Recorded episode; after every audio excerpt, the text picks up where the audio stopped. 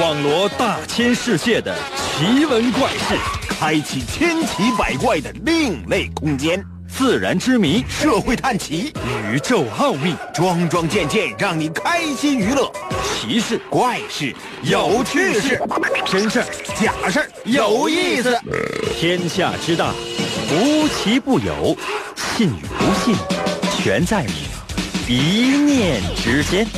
信不信，有你。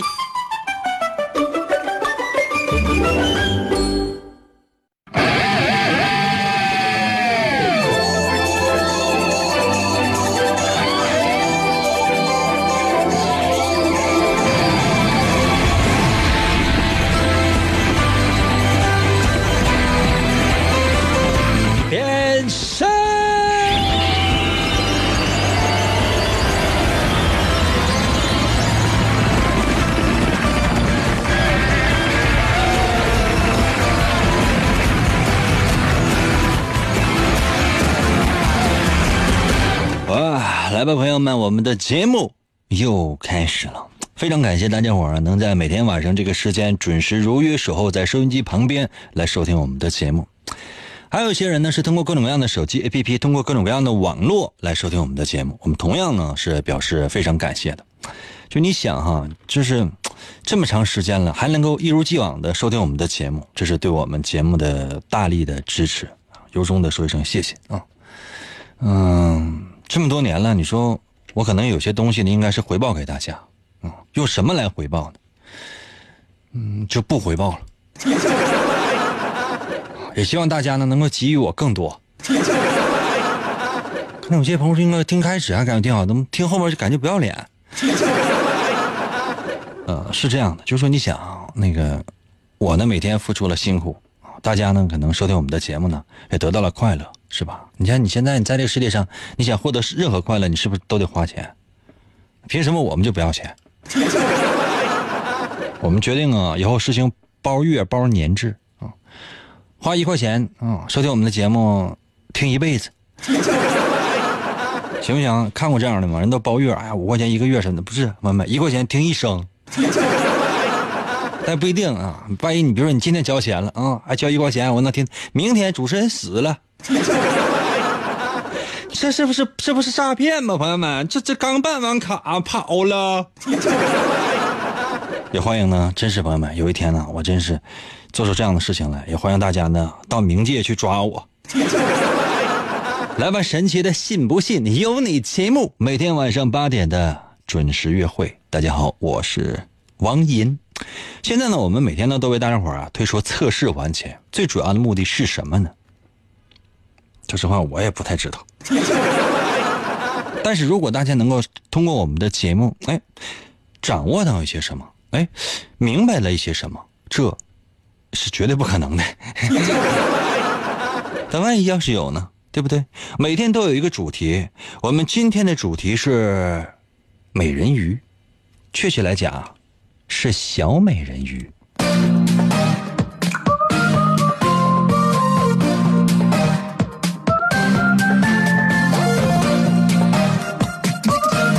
为什么提到这个小美人鱼呢？说的是一座铜像。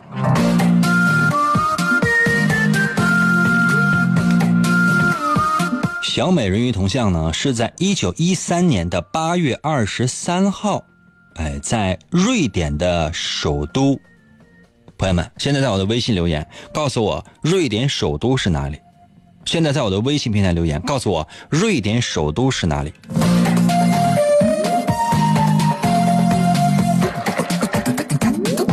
快点来！行了，时间到了，交卷去交卷了。这谁坐后边就是倒数第二桌那个？怎么还搁那写呢？铃都响了，交卷了，听见没？说你呢，别搁那写了，出来。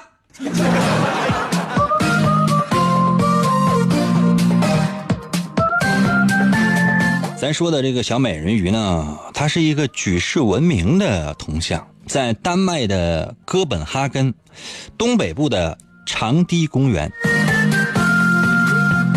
你远远看去呢，这个美人鱼的雕像呢，它就在一个巨大的花岗岩石上面。哎呀，看起来就是就特别小。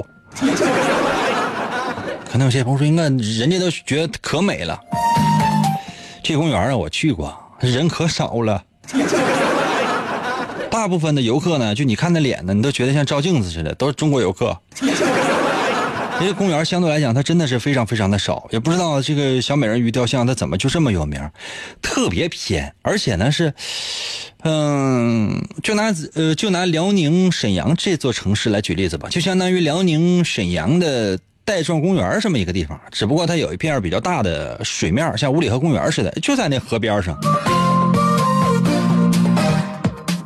我是说打个比方啊，就是这样哈。就有一个雕像，这雕像呢大概高是多少？高也就是一米五左右。这个一个小美人鱼在石头上面趴着，确切来讲是坐着。它是根据安徒生的《海的女儿》啊来改编的。这故事我就不给大伙仔细讲了，因为这故事要讲完的话，你想节目就结束了。这个铜像是哪儿来的呢？他是一个啤酒公司的创始人，叫做卡尔雅各布森。大伙儿知。都知道这人吧？可能不太知道。嘉士伯啤酒，可能酒人一下他就能知道。我是不知道，因为我从来不喝酒。说有一天啊，这个雅各布森呢去看这个芭蕾舞剧，叫《海的女儿》。哎，看完之后就觉得，哎呀，天哪！这个小姑娘海的女儿怎么就怎么这么傻？啊，就是为了这个爱情，甘愿自己化成泡沫，然后就是死在了沙滩上。这简直就是怎么怎么这是这谁家孩子？哎，然后就觉得，哎呀，你看啊，这个小美人鱼啊，安徒生的童话故事里面啊，现在有什么？有芭蕾舞剧，对吧？各种各样的油画肯定有，对吧？雕像也有，但是呢，缺少一个铜雕像。你这你怎么办？这个雅各布森就想，哎，不行，我得整一个。嗯，俺家这么有钱，我是卖啤酒的，我这么有钱，我必须得整一个小美人鱼的铜雕像。然后呢，就要找了一个雕塑师，这也是个艺术家吧，叫做艾瑞克森，就把艾瑞克森呢找来了，说：“你看，你这样的，我请你看一场芭蕾舞剧，就请这艾瑞克森呢一起去看这芭蕾舞剧，就是那个《海的女儿》。看完之后呢，艾瑞克森就出来说：‘你看，老板，你找我是干啥？我找你看，你不觉得就是这个，就是这个剧太惨了吗？啊，这个剧是谁编的呀？’”当时怎么想的呢？为什么不是海的女儿？完了跳江出来，手里拿着宝剑打怪，完升级，最后夺得王者荣耀的冠军呢？艺术家呀，雕塑家艾瑞克森就说：“你看，老板，你看，那也行。我给你整一个小美人鱼拿宝剑，你看这样行吗？”老板呢？雅各布森当时就不太高兴，这开玩笑呢嘛？我是觉得被这个悲剧所感动了，我是希望呢，你能给他整个铜雕像啊，要多少钱呢？哥就给你拿呗，无所谓，整吧。就开始啊做这个小美人鱼的雕像。据说艾瑞克森呢想找一个模特，你就找谁呀？干脆吧，初二找还得花钱。作为一个艺术家呀，朋友们，你们可能不是不是特别了解，因为我出过王银的漫画第一部和王银的漫画第第二部啊，淘宝有售啊，淘宝搜索王银的漫画第二部啊，直接搜索王银的漫画就行。我作为一个艺术家呀，朋友们，我是深有感触的，能省点钱就省点钱，就是说能能花钱坐地铁绝不打车，就是能走着上班的话那是最好的了。骑共享单车的话，骑到一定数量的话就不能再骑了。哎呀，也没出去到外边找模特去。哎，这艾瑞克森呢，就直接把自己媳妇儿找来了啊，直接照自己媳妇儿的模样，就是雕了这座美人鱼铜像。这铜像呢，刚才咱们说过了，在一九一三年八月二十三号在长堤公园落成之后呢，应该是有无数的游客过来看过。就说你要是没来过，这个你要是没到这个丹麦的哥本哈根去过，那可能不知道。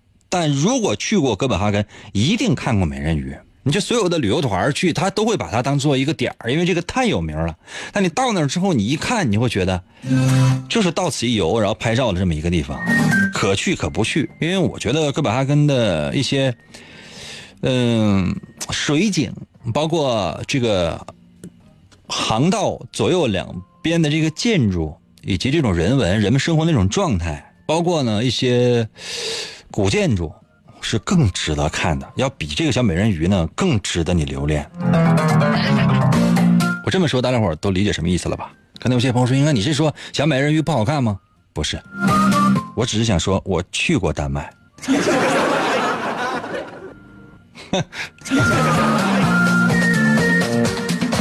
开玩笑啊！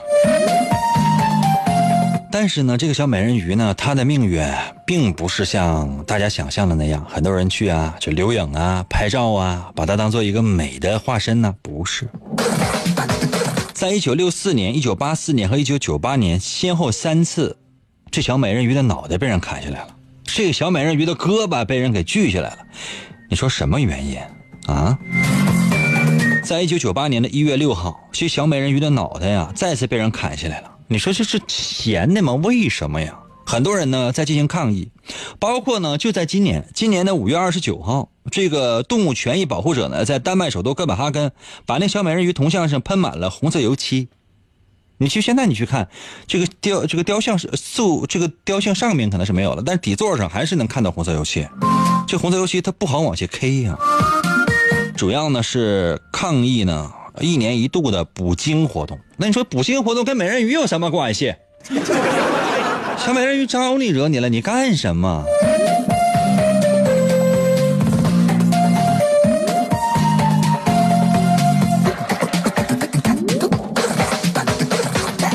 来吧，回到我们的节目当中来。我说过了，我们的测试环节呢，每天呢是为大家伙啊弄一个主题，然后我要出各种各样的测试题，都是跟着这个主题有关系的。今天我们的主题呢，就把它定义为童话。童话故事，你看没看过卖火柴的小女孩呢？也是安徒生的故事，卖火柴的小女孩。这道题就跟这个有关。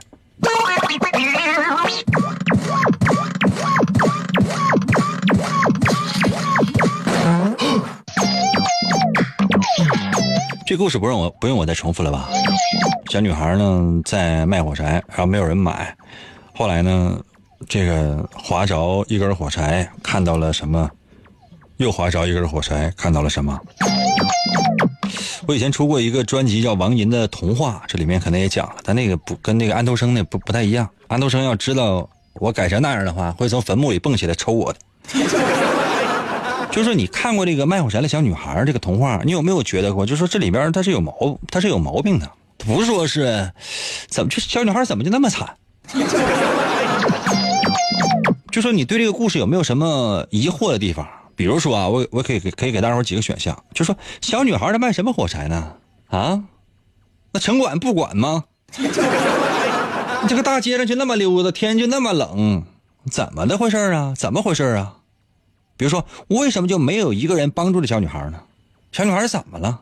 或者说，为什么就没有一个人去买小伙这这小女孩的火柴呢？原因是什么呀？这些人冷血吗？还是说怕这小女孩是个骗子？就是你们有没有疑惑过这方面的一些事情？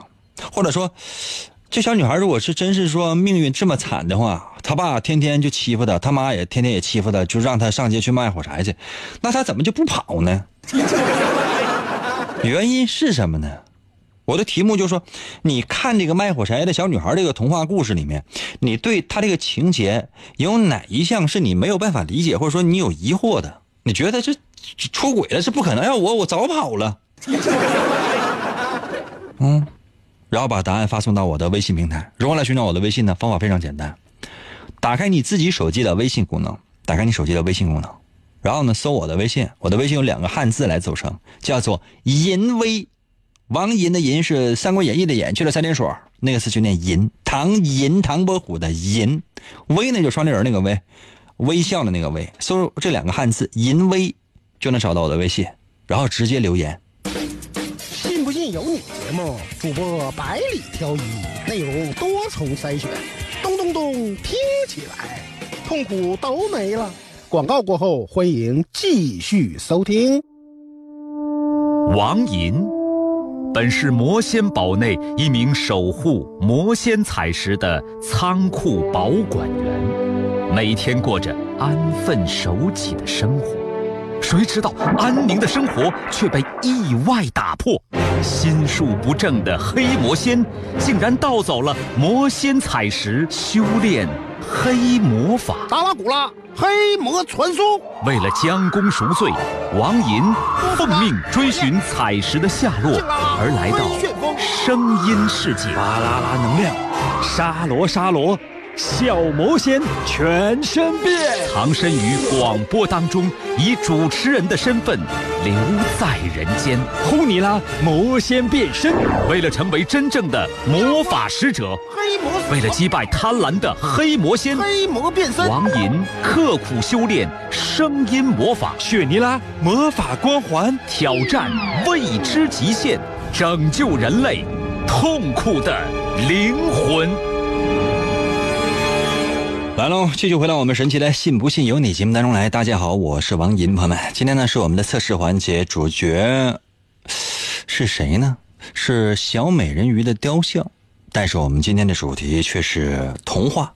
刚才为大伙出了第一题，就说在卖火柴的小女孩这个故事当中，你有没有觉得有哪些情节是你无法理解的呢？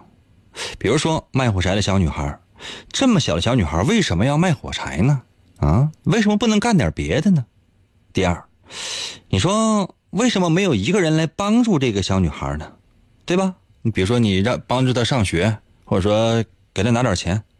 第三，起码来讲就是你不能够给她拿钱，你看她要饭的还给一块呢，难道说你不能买小女孩一盒火柴吗？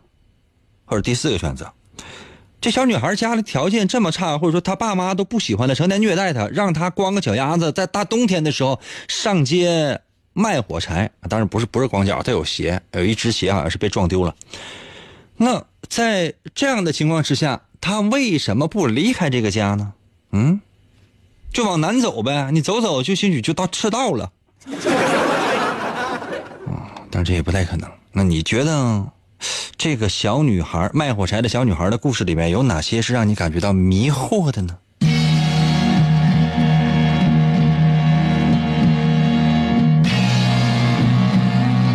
听音乐都好迷惑呀！来啊！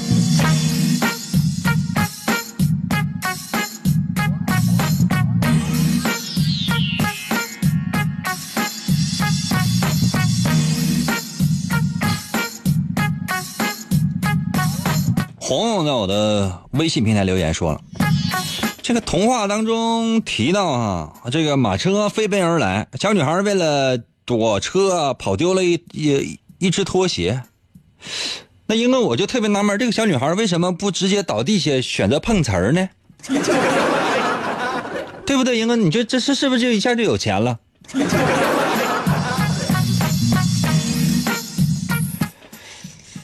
对呀。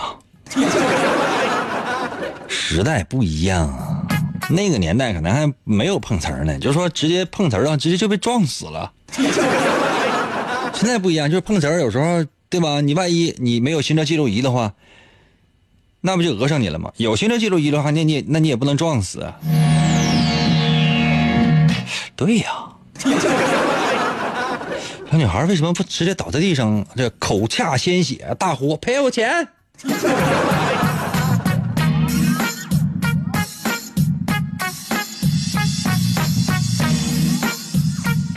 不信你数，我在我的微信留言说了，卖火柴的小女孩吧，这一共她划着了几根火柴，我是不太知道。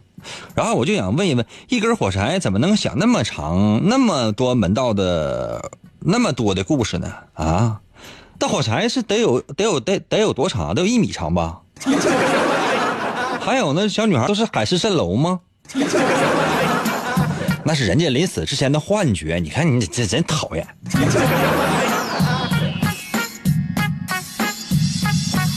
公路在我的微信留言说了，那个那个怎么回事？那个就是说安徒生是丹麦人，当时丹麦人呢受到英国人的欺负，贫富差距很大，所以说小女孩呢去卖火柴去了。她在一个比较富裕的地方，所以说是没有人买。小女孩这是这也是傻呀，是不是？那你的意思是她不应该卖火柴，她应该卖打火机，对不？R O A 在我的微信留言说了，我当年我觉得我鬼故事可能是看多了。当那个小女孩划火柴看到奶奶的时候，我总觉得，我总觉得是灵异事件。是放中国可能就灵异事件，哗一个一火柴一划着，一个他奶奶灵魂过来就把他勾走了，是这意思不？多看一点具有正能量的书吧，是不是？比如说王寅的漫画之类的哈，起码可以引发人类的思考。说你看这些玩意儿，就是网络恐怖小说，真咱适可而止，否则的话晚上上厕所你都不敢进吗？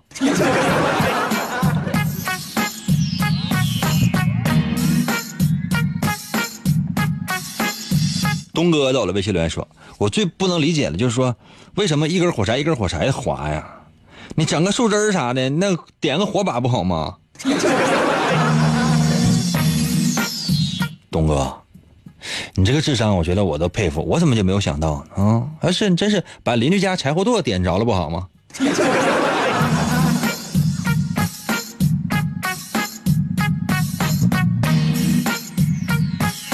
内姆在我的微信留言说：“英哥，你这个话题以前做过，前几年我是听过的。兄弟，你确定你这不是幻觉吗？再说了，就算我以前做过的话，你能过来把过去的内容完全总结一下吗？一九一三年八月二十三号，是多么重要的日子啊！发生了什么样的事情啊？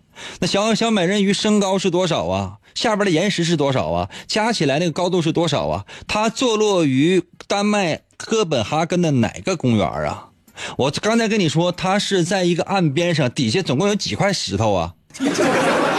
我今天在节目当中介绍了这么多的知识点，你说你不过来感谢我，反而呢发生了质疑。我天哪，我已经把你拉黑了。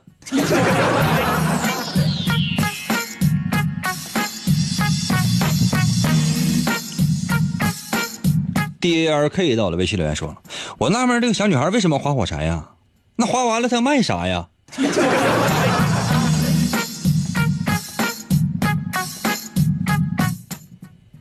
没有一个听众是善良的，是吧？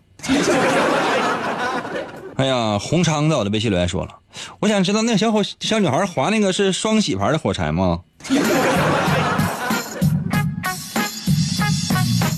还有好人收听我们的节目吗？孙伟在我的微信留言说：“你把背景音乐发给我呗，我把法院传票发给你呗。”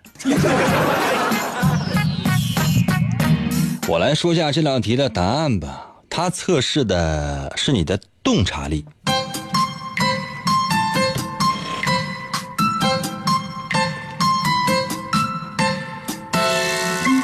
如果比如说咱们的题目呢是，嗯，安徒生的这个童话故事叫做《卖火柴的小女孩》，你在看那个童话故事的时候，你质疑过故事的情节吗？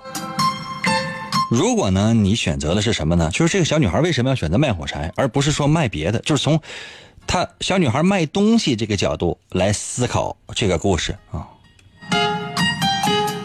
那这样的人呢，洞察力呢，就是怎么说呢？洞察力非常强，就说说明你看人的眼光是一级棒的。这个卖火柴的小女孩呢，她是需要钱过圣诞节，明白吗？那你说，就是说，在一个圣诞节这样的一种环境，大多数的人们呢，都会就跟过春节是中国人过春节是一样的。中国人过春节是什么样的？是攒一年的钱，现在可能还差了。头几年就是攒一年的钱了，一定要在这春节的时候全部都花光，或者说多花一点啊。平时舍不得买的时候，一一定要在这时候买。也就是说，这时候通常呢，你卖稍微贵一点的东西也会有人买，他很少有人卖那种那么便宜的东西。但是安徒生呢，是为了烘托这个气氛，或者说跟他所生活的那个年代、当时的经历和当时的心情是有关系的。但是在这个故事里面，如果你用现在的目光去看的话，那你会发现，哎，他可能有这个东西在。这说明你呢，这样的人洞察能力非常非常的强。往往呢，你可以看到身边其他人看不到的东西，非很强的。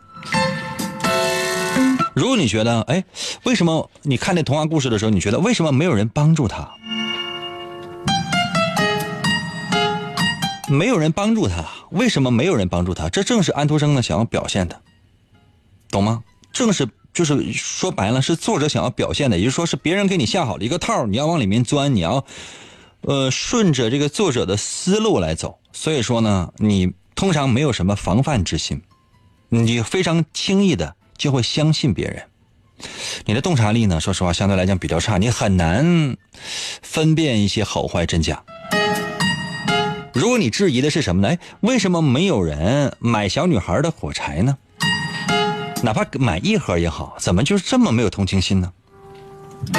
这样的人通常呢是肯定是有同情心的，但是呢，通常执着在表象上面，那没有呢注意到事物的这个本质。所以说呢，嗯，这样的人呢，通常洞察力很强，而且发现一件事情之后呢。他不会马上把这件事情说破，而是顺着这件事情去得利。当得到了自己应该得到的利益之后，他才会一点一点的，把这个答案说出来。所以呢，这样的人通常洞察力也很强，而且能够从中获得属于自己的东西，这都是高人啊。如果你觉得这小女孩家里家庭不好，受到虐待，应该赶紧逃跑，或者说可以想到更好的一些谋生的方法。那也就是说呢，嗯，表示你对别人的言行，表示你对别人的行为啊，言语和行为都应该是有比较冷静的分析能力的。但是有的时候呢，可能嗯过于冷静，而缺乏一种热情。会给人感觉比较冰冷，就没有办法呢，真正意义上的去从内之外的体谅别人的用心，在这方面呢，你可能是过于就分析的过于客观了，很难切身的去体会别人的那种冷暖。朋友们，如果我说的对的话，在我的微信平台留一个字儿“准”；如果说的不对的话，你随便留点什么。严哥，我是你的神吗？你一边拉扇子去！当所有的人都不理解你，不要迷茫，不要害怕，前方的路就在你自己的脚下，信不信由你。广告过后，欢迎继续收听。严哥，严哥，严哥，严哥，严哥节目，严哥节目开始了。严哥，严哥，琴棋书画啥也不会，不会，不会。弹唱啥也不能，不能，不能。我们不能让他跑了。原来不要钱的节目，现在还是不要钱。严哥，严哥，严哥，严哥，严哥，严哥，你不是人，你就是我们心中的神。严哥，严哥，严哥，严哥，严哥，严哥，严哥，严哥，严哥。严哥，哇！继续回到我们神奇的“信不信由你”节目当中来吧。大家好，我是王银，朋友们，今天呢是我们的测试环节。刚刚呢为大家伙儿出了一道题，童话故事是卖火柴的小女孩。其实很多时候，那个童话故事往往呢是来自于你的梦中。我总是觉得，有的时候做梦。那个情节就跟童话故事是一样的。好，现在呢，我来为大家伙出一道跟梦中的童话有关系的题。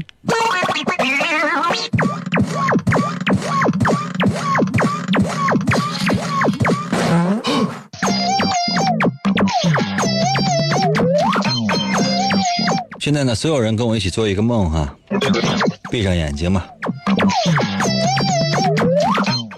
开车的就睁开吧。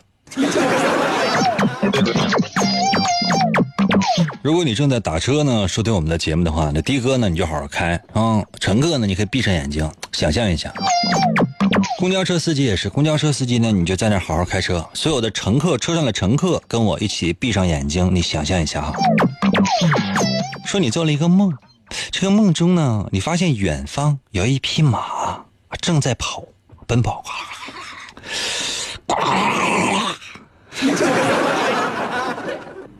这马可能是吐了。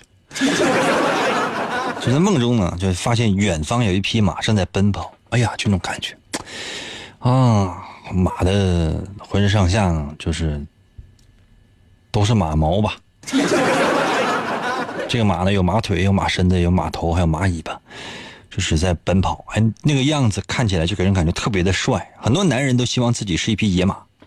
很多男人呢也希望女人呢是自己的一匹野马啊，可惜自己家里是没有草原。现在呢，问题来了，我问你是，你在梦中看到的远方正在奔跑的这匹马，它是什么颜色呢？把答案直接发送到我的微信平台就 OK 了。现在就可以发答案了。可能有些朋友说，应该那给选择没？那马一共才几种颜色呀？你见过有粉色的吗？嗯，也有可能小马宝莉呢。嗯，还不是小马宝莉那那种马，就是说是那种非常英俊的马。如果说在你的梦中看到远方远远的看到了一匹马正在奔跑，非常的自由，就是每一个人都希望能够在草原上当一匹奔驰的马，每个人都希望在蓝天上变成翱翔的鹰。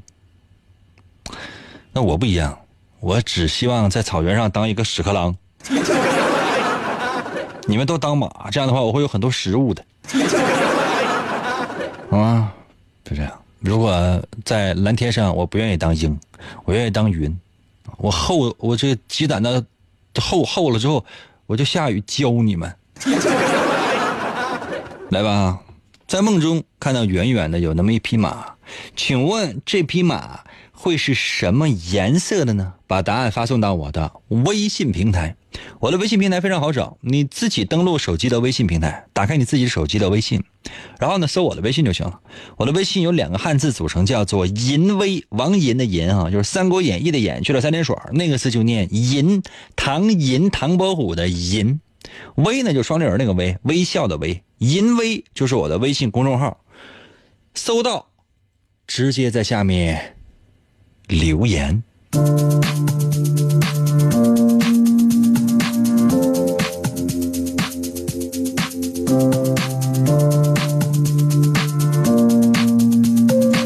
速度啊！来。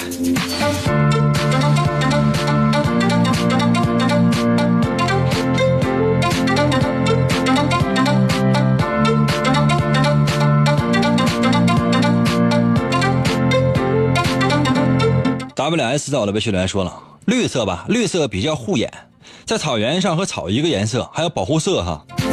另外一个我比较喜欢绿色，尤其是帽子。兄弟，保重啊，兄弟。另外，你见过绿色的马吗？绿色的那个叫忍者龟。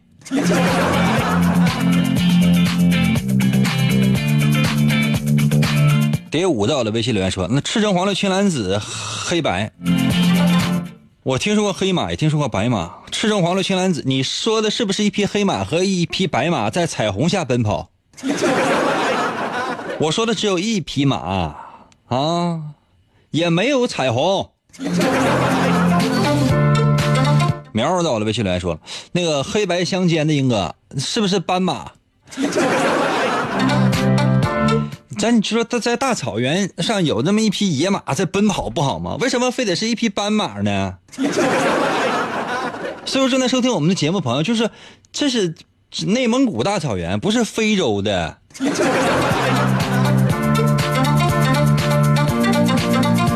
美在我的微信留言说了，黑色的剪影，大逆光。你看，我觉得这个这起码来讲，他懂懂一点摄影吧。对吧？知知道什么叫大逆光，然后黑色的剪影，这给人感觉就特别的酷，你知道吗？那说出来之后，一般人还不懂。摇摆在我的微信留言说：“屎壳郎色儿。”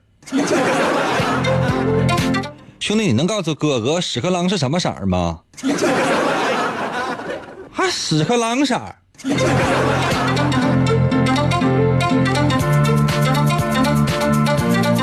小鸟在我的微信留言说了，那是蓝色的马和红色的草原，这是不是一匹阿凡达骑的蓝色的马跑在了盘锦的红海滩？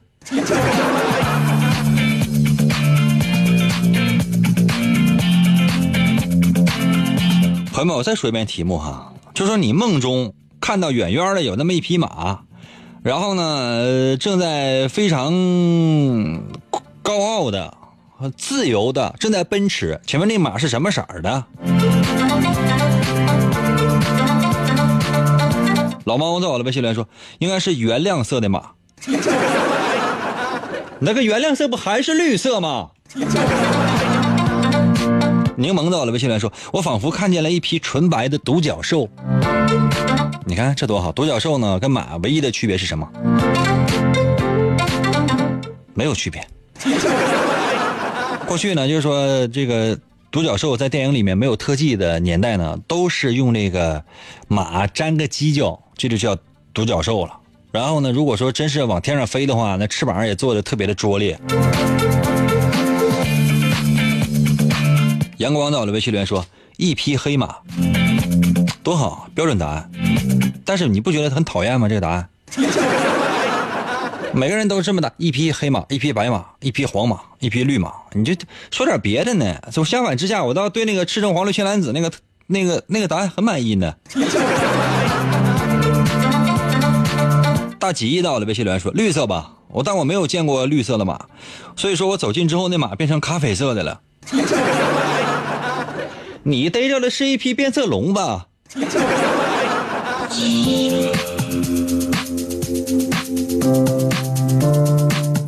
积尘到了，微信留言说：“当然了，是黑色或棕色了嘛，多帅呀！”还有英哥，我好几年没听你节目了，我这两天才又开始听，我马上要上高三了，给我些建议呗。呃，首先呢就是努力了，没办法，这个时间除了努力别无他法。第二呢，把名改一改，你的全名呢叫奥斯托洛夫基尘，基尘就是被打败的意思。明白吗？我念所有人的名字，我通常我只念其中的一个字或两个字。如果你是英文名字的话，我只念几个字母，目的呢是为了给你保密，不让所有人都知道你给我发了微信。所以说你给我发来微信，我不会念你的全名，这点请大家放心。比如说你说说你老公坏话，说你老婆婆坏话，我通常我只能念你两个字，所以说保证安全。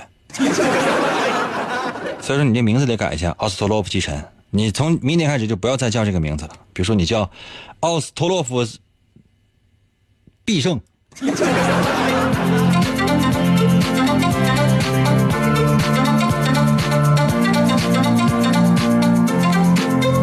为什么要叫奥斯托洛夫？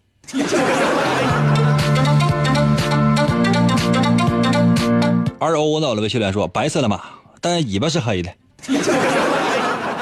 这多讨厌！就给人感觉就像是一个天线宝宝似的。嗯，小笑脸儿走了呗。秀莲说：“呃，粉色的河马，出去。”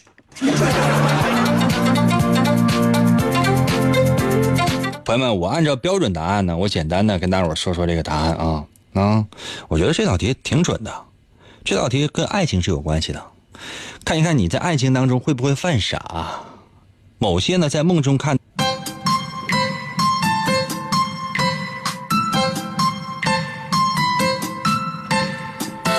如果你觉得这匹马是白色的马，就说我们题目呢是在梦中会看到远方有一匹马，你觉得是什么颜色？如果你说是一匹白马，哦，这样的人通常对爱情是非常忠诚的，而且这样的人平时看起来特别老实。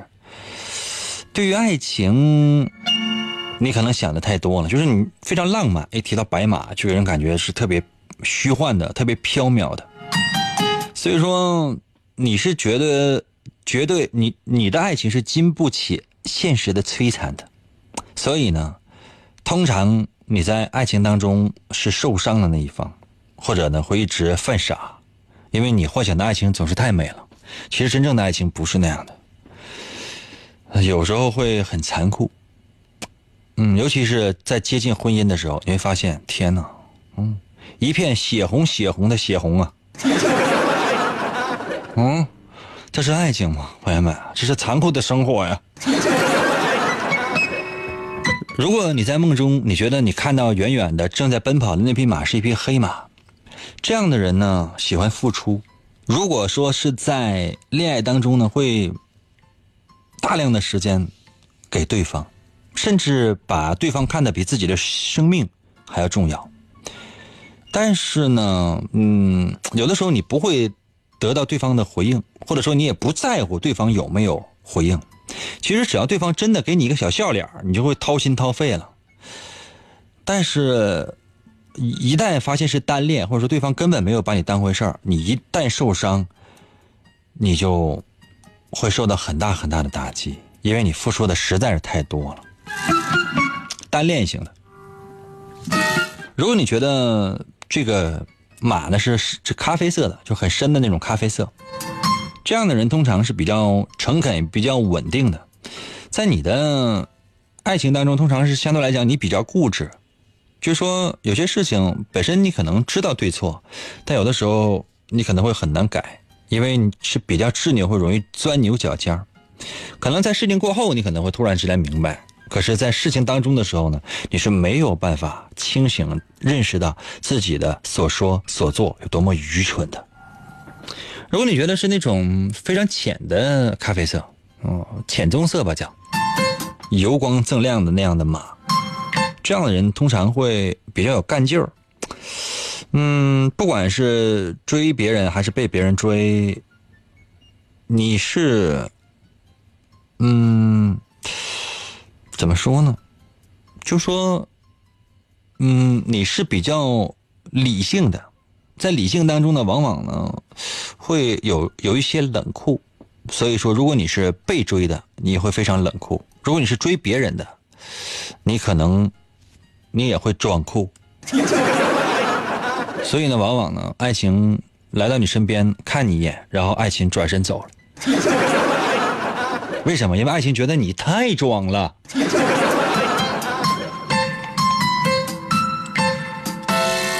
老规矩，如果我说的对的话，在我的微信平台留一个字准；如果我说的不对的话呢，你随便留些什么。OK 啦，今天节目就到这里喽，明天同一时间等你啊。